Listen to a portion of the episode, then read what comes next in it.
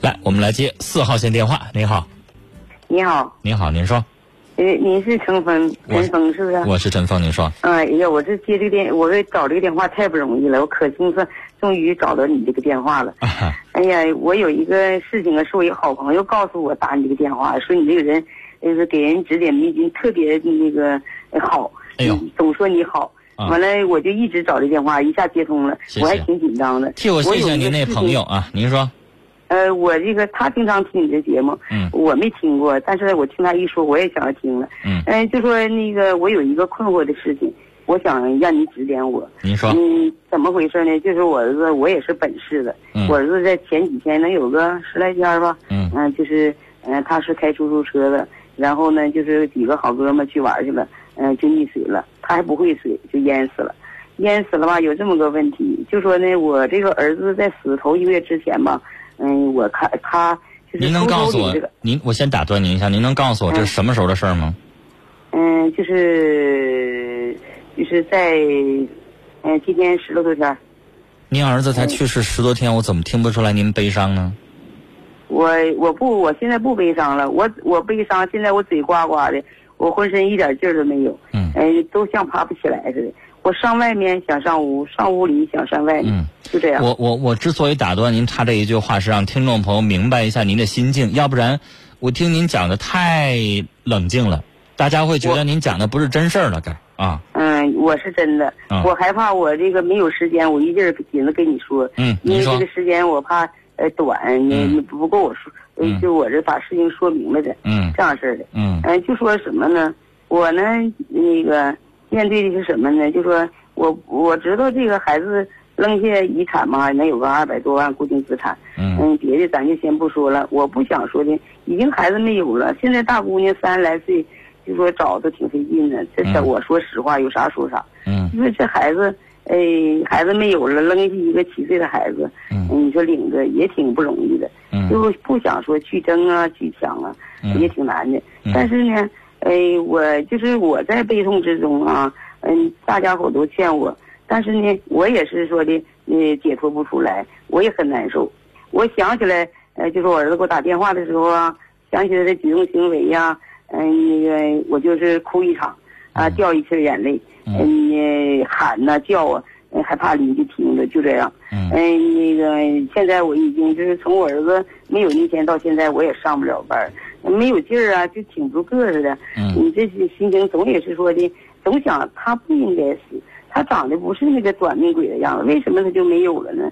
我就是这样式心想，嗯。天天就该像嘴哇哇哇说的直冒沫子，你浑身没有就就这种状态，嗯。总也是解脱不出来。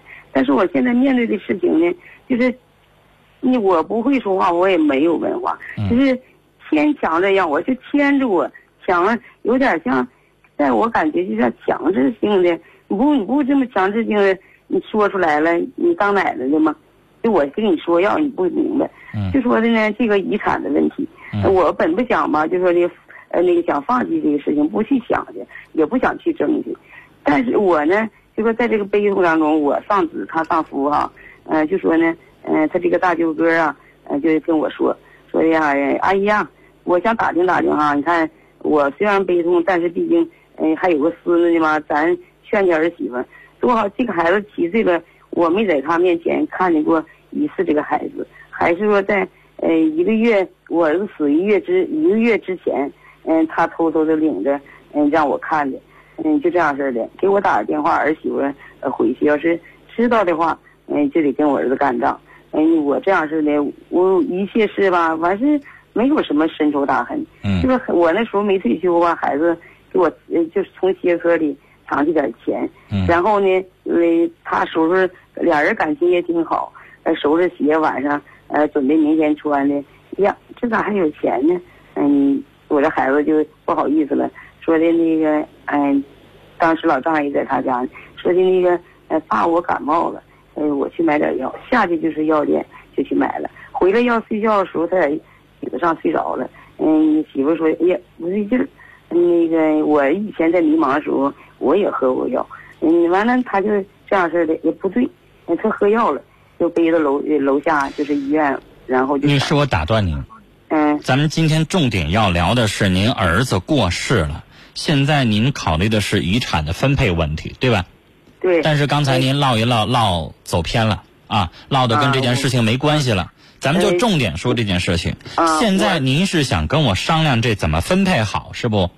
我吧，就说这意思，就是说他想呢，把我儿子的，呃，这个名下的呢，呃，一个车呀，一个房子高层啊，想给我孙子，嗯我也同意，就是都给我。我说那，你那，我跟他说，我说那个，你意思说我媳妇儿，嗯、能平衡吗？你那是他也不是后妈哈，嗯用不着那样嘛。嗯他说的他不，他有啥不平衡的？他不平衡我就做主了。嗯我得为了我的外甥着想，嗯啊，将来那个他长大了，他我给他负责到底，怎么怎么地，这么说。嗯我一看也行哈，他让我签字去，嗯、让我签字，现在没约呢，就说约好了让我签字去。完了，大家伙都说说的，这有你的份，你为啥不争呢？你给孙子，呃，你不就是说，呃，那个是你给的吗？你就是不给孙子，你也有你支配权呢。你并且你跟这孙子还没感情，用沟通是不是就钱和物啊？嗯、你是不是啊？我一想，我就不知道怎么办了。阿姨，我来先跟您说说法律，您得嗯先了解点法律，啊。嗯按理来说，您儿媳妇儿至少有百分之五十的继承权吧？最嗯基本的，她有百分之五十，是不是？啊，因为毕竟您儿子这是意外，他没留遗嘱，是吧？嗯对那接下来这百分之五十，您不是有享有这接下来百分之五十的所有的继承权？你是啊对对吧？是是您家的孙子，嗯他享有这百分之五十当中的多少？您享有这里边的多少？对吧？嗯这个您很懂吧？嗯，这个他们咨询律师跟我说了，嗯，嗯，就是一半是儿媳妇的，另一半呢儿媳妇还有对还有我我们共同就是分有。对吧？对就是他们的名下的房产车呀，首先是儿媳妇就马上就自动继承百分之五十了，嗯然后接下来那百分之五十，你们剩下的继承人是平等分配，人儿媳妇还享有一部分继承权，嗯是吧？嗯嗯对劲儿吧？啊，嗯那所以阿姨，我想说，您对于嗯接下来这个房产，一按法律来说，即使您想打官司，即使您想怎么样，您是有分配权一部分。所以我我是想这样做，而且嗯。按照惯例来说，一般这样做的比较多啊。比如说，嗯。您跟儿媳妇儿有一个约定，嗯。有个什么约定？我见过这样的，比如说房子是大事儿，我见过的是这样的，如果你不改嫁，这房子那我就没有任何意义，给你和孙子你们俩去支配啊。嗯，但如果你以后你要改嫁了，那对不起，我打一句，就是他哥说了，嗯，就是说的，他以后得找年轻，嗯，不行，我必须得落到嗯这个你孙子身上，呃，他这么说过，是啊，嗯，他是得那啥呀，你你如果他以后改嫁的话，那你把这个条款约清楚，明白吗？嗯如果你要不改嫁，你领着孩子单独这么过的话，啊，那这嗯。个我没有任何意义，财产都给你，我没有任何意义。但如果你要改嫁，而且现在看不是肯定改嫁吗？那对不嗯起，我一定要继承其中的我应该继承的东西。啊，我孙子也继承相应的应该继承的东西。至于你那块儿，按照法律怎么规定的，咱们就怎么执行，这样行吗？嗯，我有点迷茫，那你我要那么做，能对得起我儿子吗？我就这么想。那您觉得法律规定的都对不起人吗？我的意思说，法律已经是那么规定了，对吧？您完全可以享有，而且您这么做，那您敢保证他结了婚之后对孩子肯定好吗？你也不敢说吧？您又说他现在三十来岁，人很年轻，结了婚之后他很有可能又生一个，对孩子来说有没有相应的保障？您是不敢说的吧？对吧？所以我刚才跟您说了，我见过很多的这个案例是这样做的：两个人有约法三章啊，在那个法院判决的文本当中也有约法三章。如果他又再婚之后，对孩子进行相应的这个赡呃抚养啊，相应的方面是有一些条款附加的，明白吗？孩子也在慢慢的长大，在孩子这个执行抚养的过程当中，有一些怠慢会怎么样？照顾的很好会怎么样？有很多写的是非常细的。所以我在这边，我跟您打消的一个顾虑就是，您该有的可以有，我是这个意思。嗯啊，比如说您可以继承接下来百分之五十当中的百分之多少？比如说，我不知道你们要怎么商量，可能是百分之二十，随便举个例子啊。那您完全可以把这百分之二十过给您孙子。对呀、你不要，你就完全过给你孙子，然后您孙子这一部分，您还得有点约法三章，在孙子没有做成年之前，比如说他没有大学毕业之前，因为有的成年是光规定十八岁，十八岁你认为他就能支配吗？也不行吧。比如说他没有大学毕业之前，我这百分之二十给我孙子这一部分，他没有支配权，嗯，明白吗？嗯。您可以这样，比如说他多大之后，他可以自由支配，他多大以前不能他支配，明白吗属于？您这就等于是一个约束。嗯啊，因为这种事情您要完全为您孙子着想，嗯甚至可以在相应的文件当中规定，如果你再婚不想抚养孩子的时候，一定要给我，啊，把孩子交给老太太，我来抚养，这也行吧啊？这个是可以商议的，完全可以商量的。这种事情也有，有的妈妈非常善良，再婚了之后对孩子没有任何的影响，那您这个时候您心就揣到肚子里头，啊。但有的时候，如果他有变化了，啊，或者是他后来结的这个老公，人家有意见，不让这孩子老跟你交往，这是有可能的。有的人，您家是儿子是吧？是孙子是吧？嗯对，孙子有的人二婚的时候不愿意要小子，您知道怕小子以后长大之后不赡养他，所以人家有约法三章。您让我把这句话说完。您哎他有的时候有约法三章，什么意思？比如说，你别让这孩子老跟那个老太太来往了，老来往的话，他肯定会排斥我这个后来的男人，有这样的。嗯说难听的，如果咱要带一个小子，这小子可能也好几岁了，也有一些记忆，可能私心也不愿意让跟那家老来往，来往多了之后，可能跟咱们这个后来的这一家不亲。那我往他身上又上大学又买房子，我往他身上搭，完了到老的时候人跟我不亲，你说我不白养大这孩子？人家有这私心也正常吧？是不？所以您这些以后的问题，您最好想到了，省着以后后话麻烦。在您的那个法律文书当中约定清楚，找一个善打这样离婚官司的律师、遗产继承的律师，他会懂这些条文，他会帮您加上，您就花俩律师费就行了。您说？我，你现在这孩子，就是在他那儿，我都七岁了，没说在我儿子死之前我才看着一眼，还是在大街上，没超过十分钟。嗯他不敢说直接来领，想说的让我看，嗯、后来回去寻思寻思呢，哎呀，他那么大了，回家再跟，嗯、这意思跟他媳妇说，跟他妈说，完了就没敢领来。我说那你不会领到大街上，车我？听您这话，您这儿媳妇对您也不算孝顺啊。哎呀，别说了，发生这样的事情，孩子怎么能不马上给您送来看一看，让您安慰一下？您在大街上短暂呀。看几分钟，那老人家您还想这些干什么呀？您那儿媳妇儿要非常非常的孝顺，对您非常好，像您一个女儿一样的那样对待您的话，您房子也好，车也好，您都不争了，给她咱也值，对吧？对呀，就您那现在您这您这儿媳妇儿现在对您这样，您儿子去世十几天，您儿子去世十几天，他都不领孩子来看你。您说唯一一次见着孙子在大街上看着才几分钟，那您凭什么把什么东西都给他呀？明白吗？这人是个冷血的人呐、这人以后他要改嫁了之后，他要孙子一天也不往你这带，让你就看不着。那老太太，您到时候怎么办呢？人家我儿子给我打电话，他都得跟他干仗那伙的。那这儿媳妇儿不是个好东西啊！您这儿媳妇儿不是什么好玩意儿啊。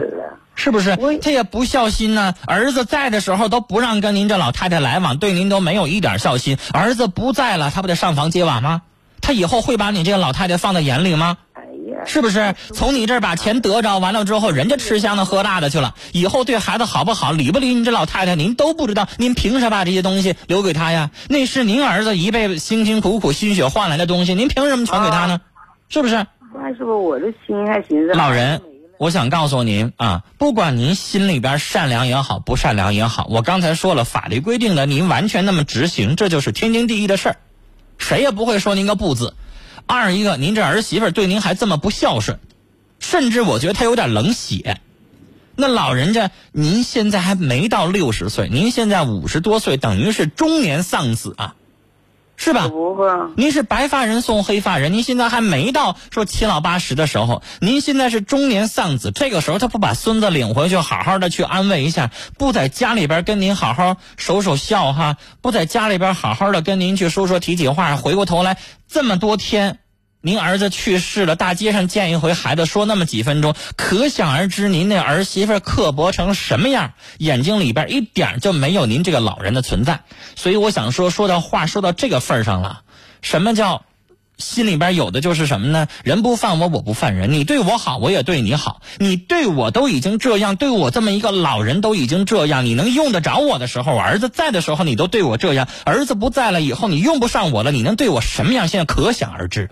所以老人家，我劝您不要有任何的善良和姑息之心。你这个时候如果对他好，那就像那寓言故事那农夫和蛇似的，你对蛇好。他以后回过头来，他会反咬你一口。你不信？你现在你把所有的名下的房子、车全给了这儿媳妇儿，他以后以前他不理你，你认为他能够突然就良心发现就理你吗？老人家别做那个梦。您手里边把这些东西掐住了，您儿媳妇兴许没事带孙子回来看看您这个老人。毕竟这财产掐在你手里，如果你什么都没有，人家也用不上你，人家没有你可以活得很好，人理你干什么呢？这个道理您一定要想清楚，显而易见的。这儿媳妇就不用姑息了，我倒建议您考察一段时间，如果他还是这样对待您的话，约法三章，这孙子您也可以跟他争一争抚养。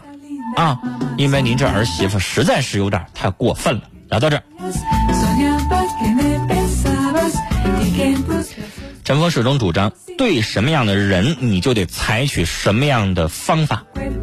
我们对善良人的时候讲究善良之心，那我们要对于狠心的，甚至于啊不懂伦常的这样的人，你跟他去采取一些善良的方法，不光是对牛弹琴，也是对你自己。伤害，对吧？你跟好人，你跟那些老人去讲点孝心，讲点尊敬，他回过头来他也尊重你，你也是做了善事儿。你对那混蛋流氓，如果你还讲善心的话，人家理你吗？人家感谢你吗？所以老人一定要想清楚啊，这个东西就别想着说怎么样的问题，想的是以后的问题了。幺幺九二的听众发了一句刚才陈峰已经提醒过的问题了。他说：“儿子去世不到一个月，他这么冷静的去谈论遗产的问题，怎么让人这么难以相信呢？”唉，刚才这位老人已经说了，他白天哭的时候，白天六神无主的时候，已经经历多了。为了打这个电话做好了准备，我认为也是可以理解的。而这个时候您去讨论冷静也好，不冷静也好，已经不是解决问题的关键了。您说呢？